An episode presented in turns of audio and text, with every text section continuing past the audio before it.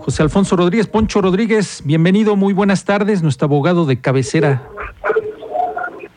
¿Qué pasó, Rodrigo Mérida? ¿Cómo estás, mano? Muy bien, Poncho, platícanos. Platícanos con el temazo que tenemos, que es el reglamento de tránsito.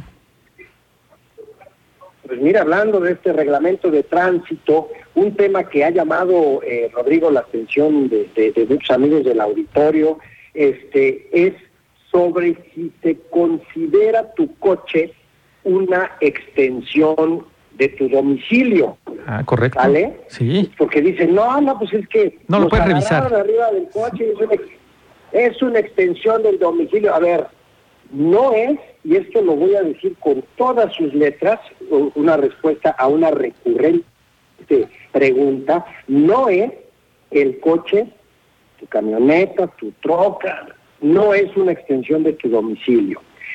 El domicilio en el artículo del el artículo 29 del Código Civil Federal se define como el lugar donde una persona reside con el propósito de establecerse en él, a falta de este el principal asiento de sus negocios y a falta de uno y otro el lugar en que se halle. Ojo, en ningún momento señala la ley que el automóvil es un lugar de residencia con el fin de establecerse o con el fin del principal asiento en negocios, a menos ojo que fuera un taxi. Pero, aquí hay un tema, un pero, pero, pero, pero, pero, este, no es considerado, este, ya hay una definición de la de la Suprema Corte, ya hay, ya hay una definición en cuanto a que no es una extensión de tu domicilio, es un coche. Entonces, este, esto, eh, por ejemplo, en Costa Rica sí, sí es considerado cualquier recinto cerrado, sea móvil o, inmueble, cualquier recinto cerrado, móvil o inmueble se considera una extensión del domicilio, pero pues eso es en Costa Rica, papá. Aquí en México no se considera una extensión del domicilio, pero por aquello de que alguien quisiera portarse mal, hacer algo indebido y decir, no, no, aquí no puedes entrar porque el domicilio es inviolable, pues sí, el domicilio, pero un coche no es domicilio. Queda muy claro, no es En este orden de ideas, pues tenemos otros puntos.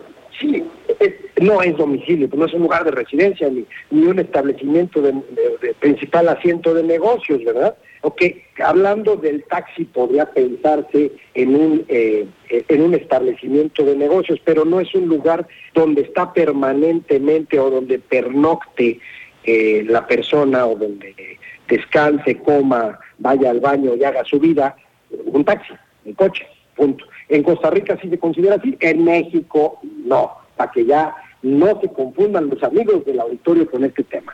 Y hablando de la inspección de personas, vehículos, etcétera, etcétera.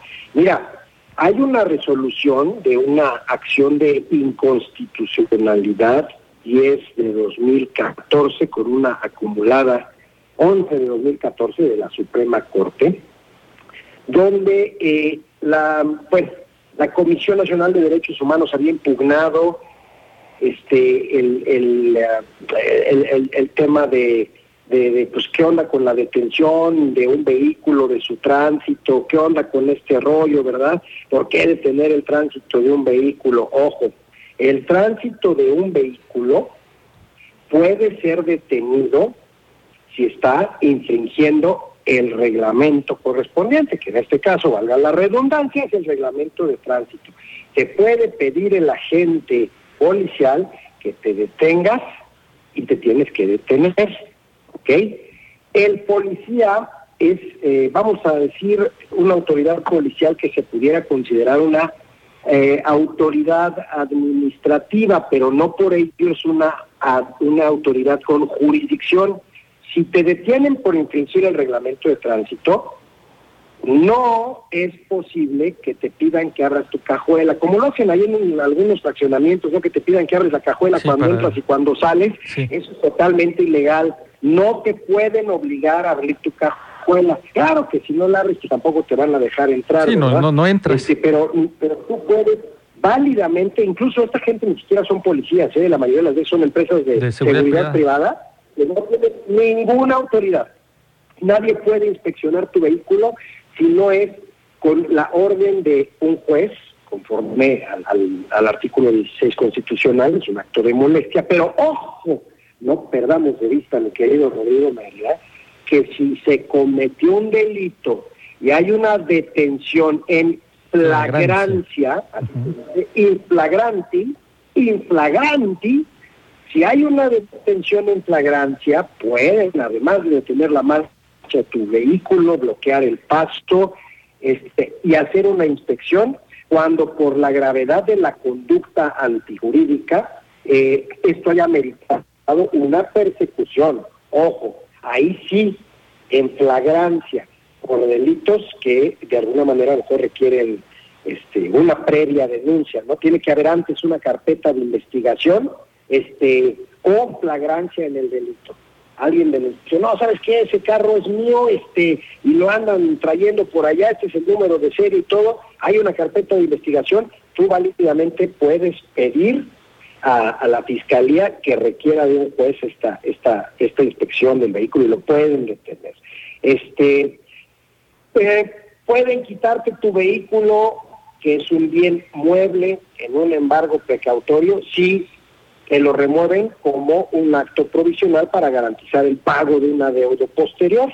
Este, eh, si en la parte que embarga, la parte acreedora, eh, en un juicio ejecutivo mercantil, si quieres luego hablamos un poquito más de esto, embarga un coche, puedes decidir quién se queda como depositario del coche. Regularmente, pues el abogado de la que se como depositario al acreedor y, y, señalan un domicilio de depósito, pero ojo, embargar un carro no quiere decir que lo andar usando, es una garantía mueble, como puedes embargar válidamente una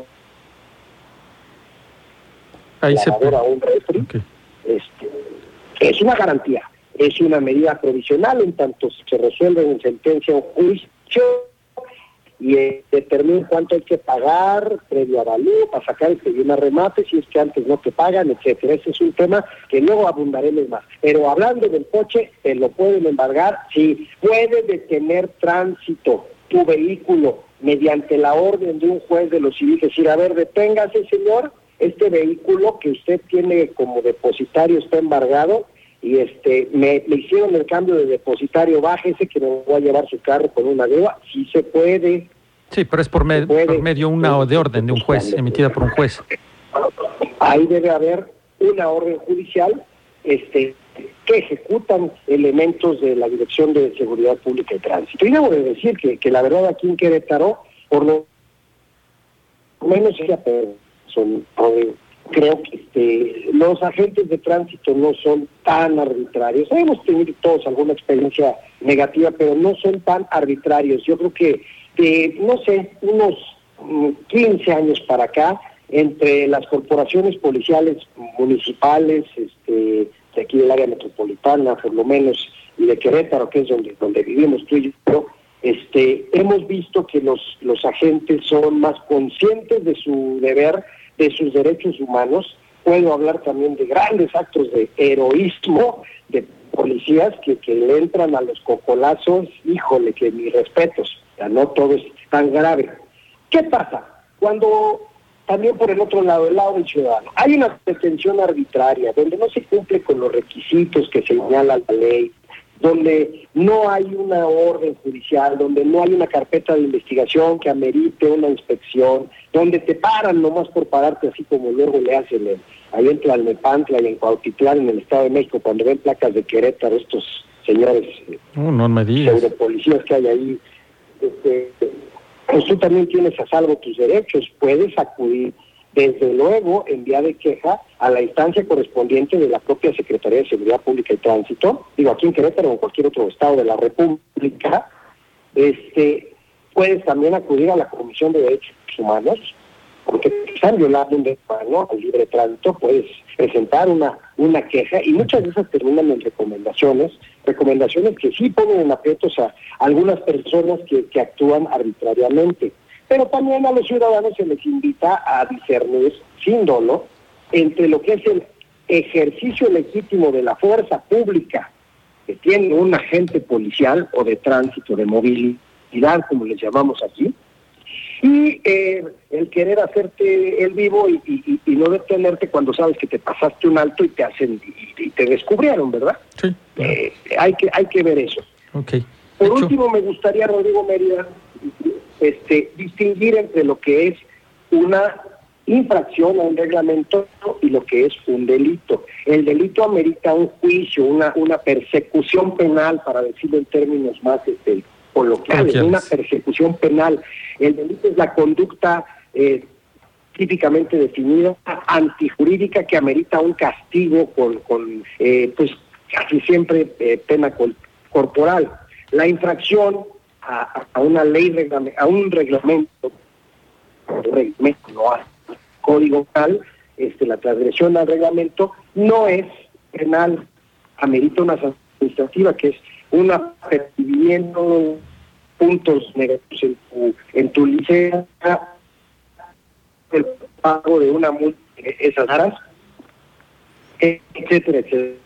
Este, pues no sé, espero haber dado un poquito de claridad a nuestros amigos del auditorio, querido Rodrigo Mérida, a, a, estos temas tan interesantes. Y son temas de nuestro día a día, hermano. Sí, correcto. Pues muchísimas gracias, Poncho, por la aclaración y estamos en contacto.